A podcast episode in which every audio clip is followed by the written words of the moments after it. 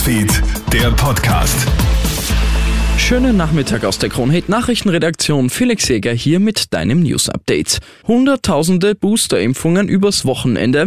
Das geht sich nicht aus. Jetzt fordert auch die österreichische Patientenanwaltschaft eine Verlängerung des grünen Passes. Da die zweite Impfung ja nur noch sechs statt neun Monate gültig ist, werden mit 1. Februar schlagartig hunderttausende Impfzertifikate ungültig. Patientenanwalt Gerald Bachinger. Diese dritte Impfung, die Boosterimpfung, ist sehr wichtig. Wir schaffen aber aufgrund der vorhandenen Strukturen es sicher nicht, dass man so viele Menschen in so kurzer Zeit jetzt noch impft. Das heißt, es ist unbedingt notwendig, dass diese Frist verlängert wird, sonst schaffen wir uns ein zusätzliches Problem, das wir eigentlich nicht brauchen jetzt in der Zeit.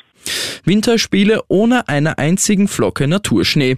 Heute in einer Woche beginnen die Olympischen Spiele in Peking und Umweltschützer steigen auf die Barrikaden. Denn China produziert für das Mega-Event einen völligen Fake-Winter.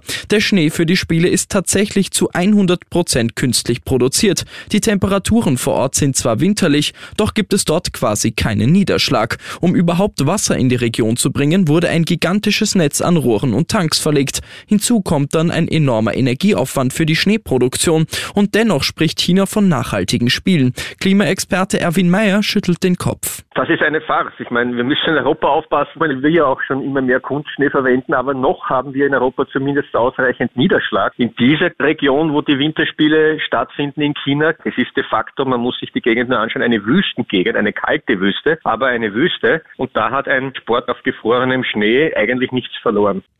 Frankreich verschiebt jetzt angesichts der hohen Corona-Zahlen die Matura-Prüfungen. Statt Mitte März werden die Prüfungen jetzt erst Mitte Mai stattfinden. Die hohen Zahlen und viele Krankheitsfälle machen eine Organisation aktuell schwierig. Laut dem Bildungsministerium sollen alle dieselben Chancen und genügend Vorbereitungszeit haben. Verschoben werden die schriftlichen Prüfungen. Zudem wird die Auswahl der Fragen erleichtert und die Überprüfung der Sprachniveaus wird gestrichen. In Frankreich sind auch gestern wieder über 390.000 Neuinfektionen gemeldet worden.